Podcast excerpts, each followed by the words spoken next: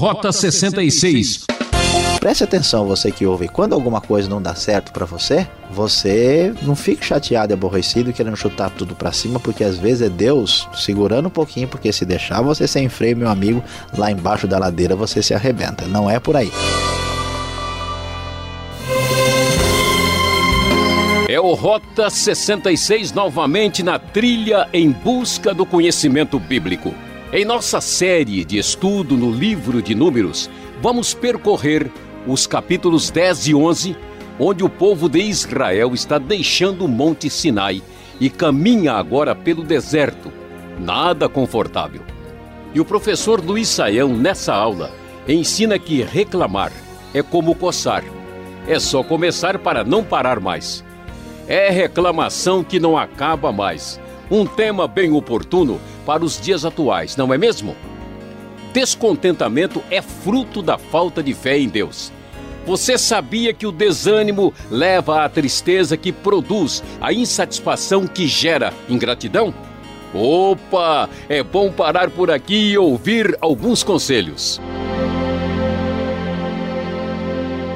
O capítulo 10 do livro de Números tem início falando sobre a confecção das cornetas de prata que foram feitas para reunir a comunidade para dar aos acampantes o sinal para partirem ali na comunidade de Israel. E assim como diz o texto no versículo 11, eles partem do Sinai. Veja bem que até agora o povo, desde o início do livro de Números, tem estado no Monte Sinai, nas imediações daquela grande montanha.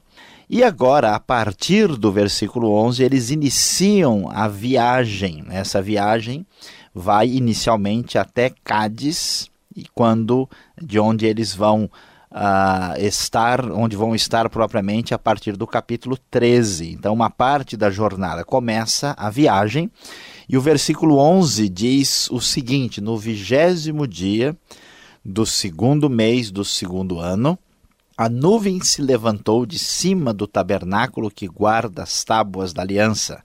Então os israelitas partiram do deserto do Sinai e viajaram por etapas até que a nuvem pousou no deserto de Parã. Assim partiram pela primeira vez conforme a ordem do Senhor anunciada por Moisés, texto da nova versão internacional da Bíblia. E assim então eles prosseguem nesta viagem, dirigidos por Deus em direção à terra prometida. Vamos lembrar, isso vem desde dos tempos de Abraão, quando a terra havia sido incluída na promessa, na aliança de Deus com o famoso patriarca, e aqui eles, libertos do Egito, a caminho desta grande jornada, estão indo em direção à terra e caminhando por etapas. Versículo 31 prossegue e diz: Moisés, porém, disse: Por favor, não nos deixe você sabe onde devemos acampar no deserto e pode ser o nosso guia, na sua palavra para Obabe. Se vier conosco, partilharemos com você todas as coisas boas que o Senhor nos der. Então eles partiram do monte do Senhor e viajaram três dias. A arca da aliança do Senhor foi à frente deles durante aqueles três dias para encontrar um lugar para descansarem. A nuvem do Senhor estava sobre eles de dia, sempre que partiam de um acampamento. Sempre que a arca partia, Moisés dizia: Levanta-te, ó Senhor, sejam espalhados os teus inimigos e fujam de diante de ti os teus adversários. Sempre que a arca parava, ele dizia: Volta ao Senhor para os incontáveis milhares de Israel. Como nós podemos observar, o tema de números se manifesta aqui porque fala sobre a presença de Deus no meio de um povo, num povo queixoso, num povo marcado por reclamação, como nós veremos já aqui no capítulo 11, que trata diretamente desse assunto. Deus mantém a sua benção, o seu direcionamento, a sua orientação mesmo diante desta comunidade tão complicada que parece muitas vezes o povo de hoje. E então o capítulo 11 começa já mostrando os percalços da viagem nós vamos ver a grande complicação que se manifesta aqui. Como se diz, viajar e reclamar é só começar, é o que vamos ver aqui. Aconteceu que o povo começou a queixar-se das suas dificuldades aos ouvidos do Senhor.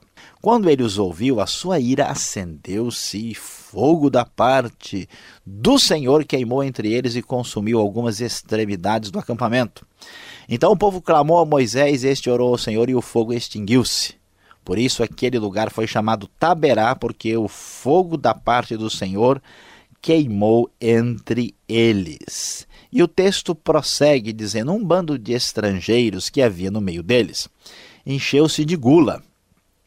E até os próprios israelitas tornaram a queixar-se e diziam: Ah, se tivéssemos carne para comer!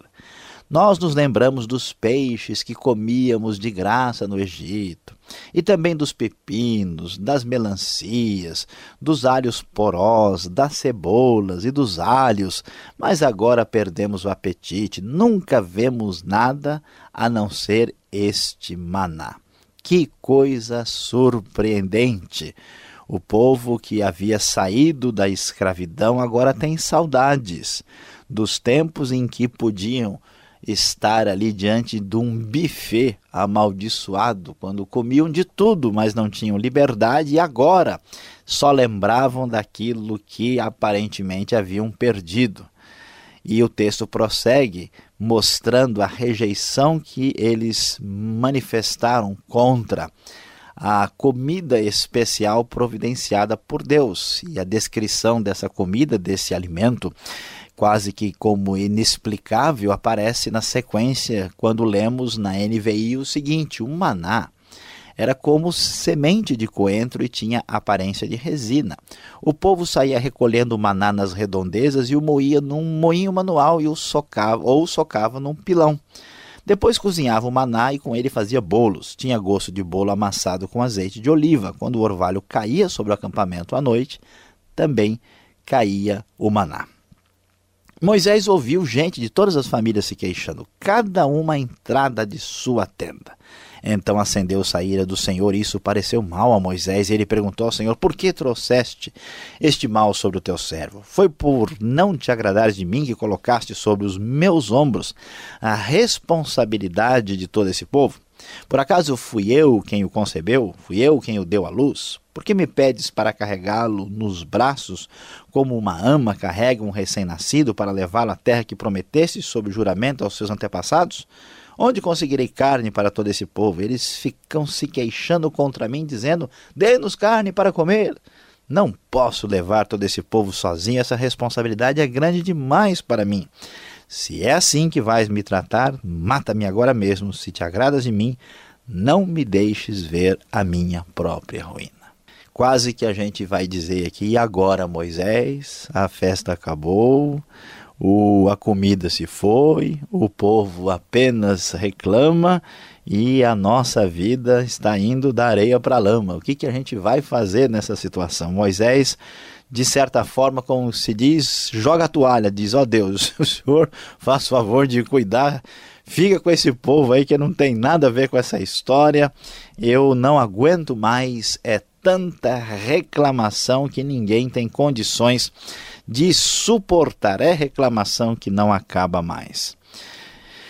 Então, o texto bíblico nos mostra a grande intervenção divina de maneira muito especial. E o Senhor disse a Moisés: Reúna 70 autoridades de Israel que você sabe que são líderes e supervisores entre o povo, leve-os à tenda do encontro para que estejam ali com você. Eu descerei, falarei com você e tirarei do espírito que está sobre você e o porei sobre eles. Eles o ajudarão na árdua responsabilidade de conduzir o povo de modo que você não tenha que assumir tudo sozinho. Moisés parece que estava enfrentando o seu primeiro grande estresse como um grande, uma espécie de executivo divino no deserto. E Deus diz: Moisés, você precisa ler sobre leis boas de administração. E diz: Não, esse negócio de você ter de resolver tudo sozinho não funciona. Então fique tranquilo que há maneira de resolver isso e não é tão complicado assim. E aí então Deus orienta Moisés e o texto vai nos mostrar a partir do versículo 24 que Moisés saiu e contou ao povo que o Senhor tinha dito. Reuniu setenta autoridades dentre eles e as dispôs ao redor da tenda. O Senhor desceu na nuvem e lhe falou e tirou do espírito que estava sobre Moisés e o pôs sobre as setenta autoridades. Quando o espírito veio sobre elas, profetizaram, mas depois nunca mais tornaram a fazê-lo. Entretanto, dois homens chamados Eudade e Medade tinham ficado no acampamento. Ambos estavam na lista das autoridades, mas não tinham ido para a tenda. O Espírito também veio sobre eles e profetizaram no acampamento. Então, certo jovem correu e contou a Moisés: Eudade e Medade estão profetizando no acampamento. Josué, filho de Nun, que desde jovem era auxiliar de Moisés, interferiu e disse: Moisés, meu senhor, proíba-os. Mas Moisés respondeu: você está com ciúmes por mim? Quem dera todo o povo do Senhor fosse profeta e que o Senhor pusesse o seu espírito sobre eles. Então Moisés e as autoridades de Israel voltaram para o acampamento. Deus providenciou líderes e encaminhou o, a liderança de Moisés para ser mais eficiente e poder contornar aquela situação tremenda de reclamação. Mas, além disso, vamos ver no desfecho do capítulo 11 que a bondade, a misericórdia de Deus se manifesta quando Deus permite que aquele povo tenha aquilo que deseja. Estão querendo comer? Pois não, o Senhor vai enviar codornizes, pequenas codornas. Versículo 31: Depois disso veio um vento da parte do Senhor que trouxe codornizes do mar e as fez cair por todo o acampamento a uma altura de 90 centímetros espalhando-as em todas as direções num raio de um dia de caminhada.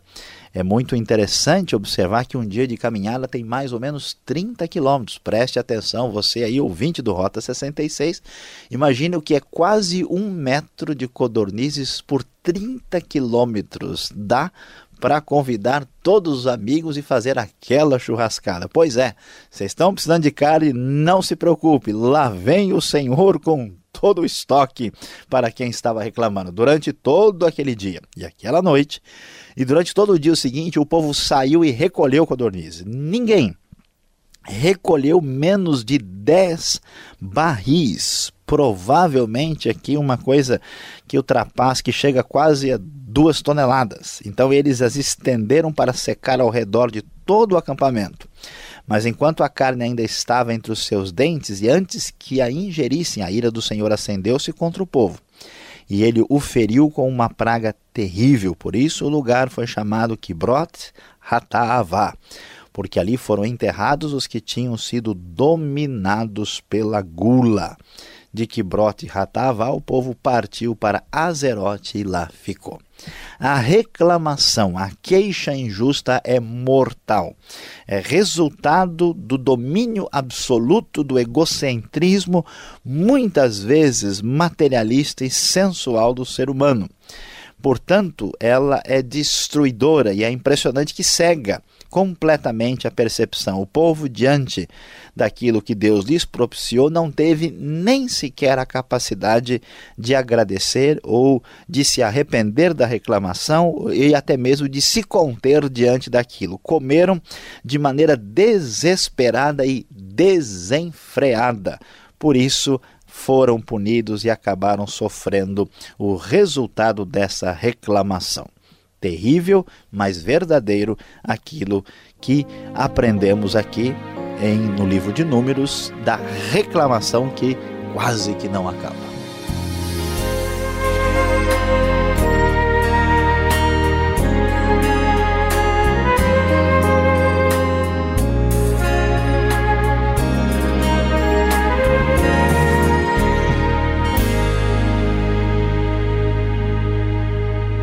Esse é o programa Rota 66, o caminho para entender o ensino teológico dos 66 livros da Bíblia. Nosso assunto de hoje trata de murmuração. É reclamação que não acaba mais. Capítulos 10 e 11 de Números. O Rota 66 tem a produção e apresentação de Luiz Saião, redação e direção Alberto Veríssimo, locução Beltrão. E você já sabe, essa é mais uma realização transmundial. E escreva: Caixa Postal 18.113, CEP 04626-970, São Paulo, capital. E-mail: rota66-transmundial.com.br. E vamos para a segunda parte do programa com perguntas e respostas. Música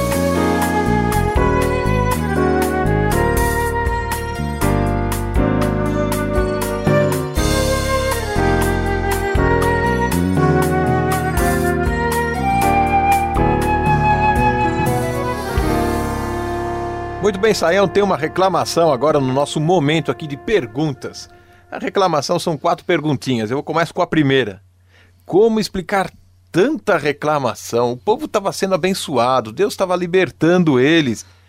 Seria a, a, influência do populacho, como diz lá em Números 11 4, uma influência de povo estrangeiro e Israel estava meio na dividida aí? Olha, Alberto, não vem com muita reclamação, não, senão eu mando umas codornizes assim em cima de você. Hein? Que negócio é esse? Mas olha, na verdade, o problema da reclamação mostra a facilidade que o ser humano tem de se esquecer das bênçãos de Deus. A gente se acostuma com aquilo que Deus nos dá e se esquece das bênçãos e começa a querer mais. Né? Então, o povo de Deus muitas vezes parece um menino mal criado sempre reclamando e exigindo. Aqui, a, a, NVI traduz de maneira correta essa expressão que às vezes aparece como populacho, que é o, é um bando de estrangeiros. No, no, hebraico, o sentido é uma mistura de gente. É, a questão não é a crítica do, dos estrangeiros em si, mas é que esses estrangeiros têm uma visão pagã, né? uma visão não ligada a Deus. Então eles começam a ser dominados pela, pela gula, pelo desejo desenfreado e acabam, assim vamos dizer, encontrando espaço no povo ingrato. Né? Então a reclamação ela surge da insatisfação com a vida. Esses dias eu estava lendo um artigo, por exemplo, que diz que a, ah, os países realmente pobres não têm criminalidade nem roubo o que provoca muitas vezes isso é, é, o fato da pessoa ver que ele tem menos e o outro tem muito, ele diz, ele não tem direito de ter o que ele tem, eu também preciso ter, vou lá e vou tomar dele. Então a diferença que faz isso. Então o perigo é esse, uma vez que a gente permita que a ingratidão e o desgosto tome conta da vida da gente, a gente vai fazer as piores bobagens na vida. Olha, comandar um grupo desse, quem devia estar reclamando era Moisés. Este líder parece que nesses capítulos 10, 11 de Números, ele quer jogar toalha, né? Ele quer desistir de tudo. Parece que ele joga o cunhado dele lá no versículo 29 do 10, ele joga o cunhado para ajudar a guiar o povo. Depois, na metade do capítulo 11, o espírito de Deus cai sobre 70 anciãos, ou seja, parece que a liderança estava dividida, não era? Olha, a, o que, que é significativo aqui? A gente às vezes imagina Moisés, um homem escolhido por Deus. Deus não ia escolher uma pessoa qualquer, ele sabia né, em quem ele estava colocando na administração do seu povo. Mas o que a Bíblia vai mostrar é que grande líder mesmo é Deus. Moisés, como qualquer pessoa, ele cometeu falhas, ele vacilou e ele sentiu o drama. Quando a coisa apertou demais, Moisés, vamos dizer assim, teve uma, um estresse, né, uma estafa uh, no deserto aqui. E ele realmente abriu o coração e disse para Deus: Olha, socorro, não tem nada a ver com isso, segura, né? pega esse povo. Então isso mostra para a gente que o, o, o, grande líder não é a pessoa perfeita, ele é uma pessoa normal, comum, né? que ele precisa de ah, a seguir os princípios de Deus que, por melhor que uma pessoa possa ser, ela tem as suas limitações, as suas fraquezas, as suas falhas, e Moisés admite abertamente, né? E que toda liderança está sujeita a crises quando a pessoa realmente passa por isso. Porque é importante. Porque na vida, né, os nossos ouvintes do Rota 66 vão ter de admitir, eles já passaram por situações que deu vontade de jogar tudo para cima e sair correndo. Então, essa crise é esperável, é normal. O que precisa é prestar atenção no que vem a seguir. E será que dá para aprender alguma coisa, algum conceito da prática de Moisés, de talvez de administração, eh, trazer algum exemplo e aplicar hoje na liderança da igreja, por Olha, exemplo? Alberto, sem dúvida, é impressionante, não só para a igreja, para a vida, né? Hoje, até o mundo assim chamado secular está aprendendo. Um dos livros que mais fez sucesso recentemente são, né, é, é a administração de Jesus, os princípios da administração, os princípios de liderança de Jesus, como é que Jesus lidava com a coisa, né? E aqui é, é, uma, é, uma, é uma, tem um aspecto semelhante, né? O primeiro é mostra a limitação do próprio líder. Né? A, a, dificuldade de lidar com a crise e como ele abre o coração e, e fala sobre isso. Segundo, a gente observa que nenhum líder é bom o suficiente para aguentar todo o rojão sozinho.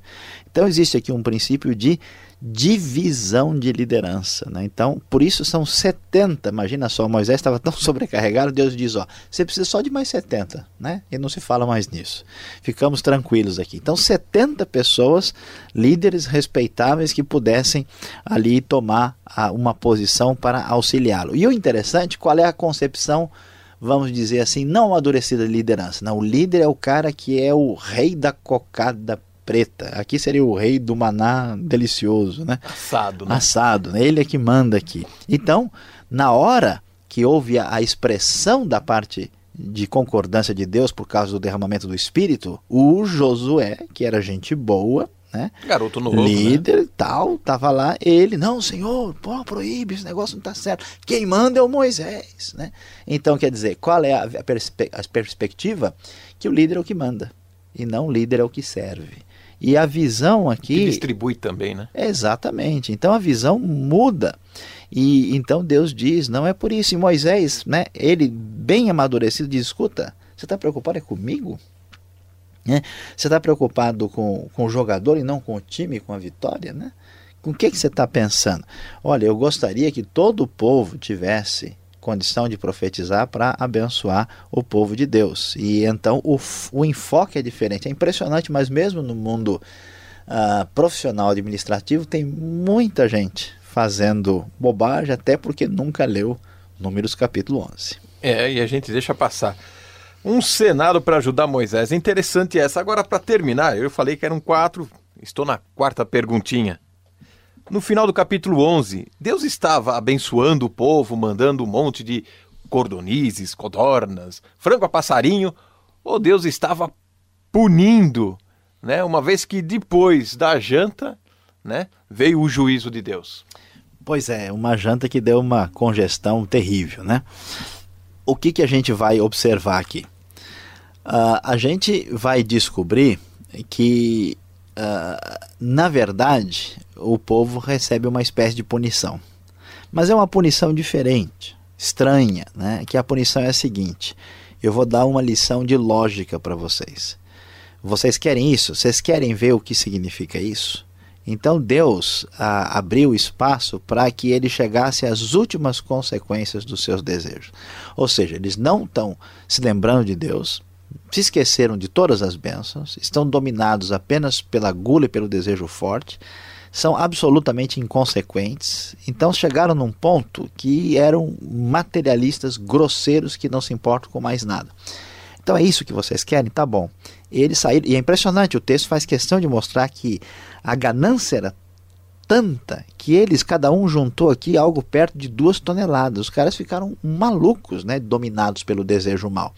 Então, quer dizer, uma pessoa que se deixou dominar e se destruir desse jeito, ela está reprovada. Então, Deus está mostrando que a pior maneira de, de certa forma, punir alguém é permitir que todos os seus desejos sejam atendidos. É uma lição impressionante. Por isso, preste atenção você que ouve, quando alguma coisa não dá certo para você, você não fique chateado e aborrecido querendo chutar tudo para cima, porque às vezes é Deus segurando um pouquinho, porque se deixar você sem freio, meu amigo, lá embaixo da ladeira você se arrebenta. Não é por aí.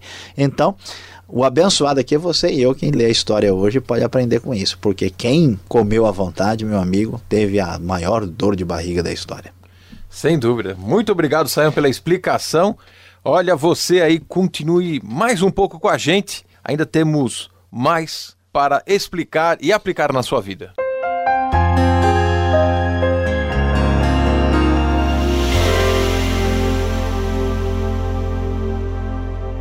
Chegamos ao final do nosso Rota 66 de hoje, quando estudamos números 10 e 11. Falamos sobre a é, reclamação que não acaba mais.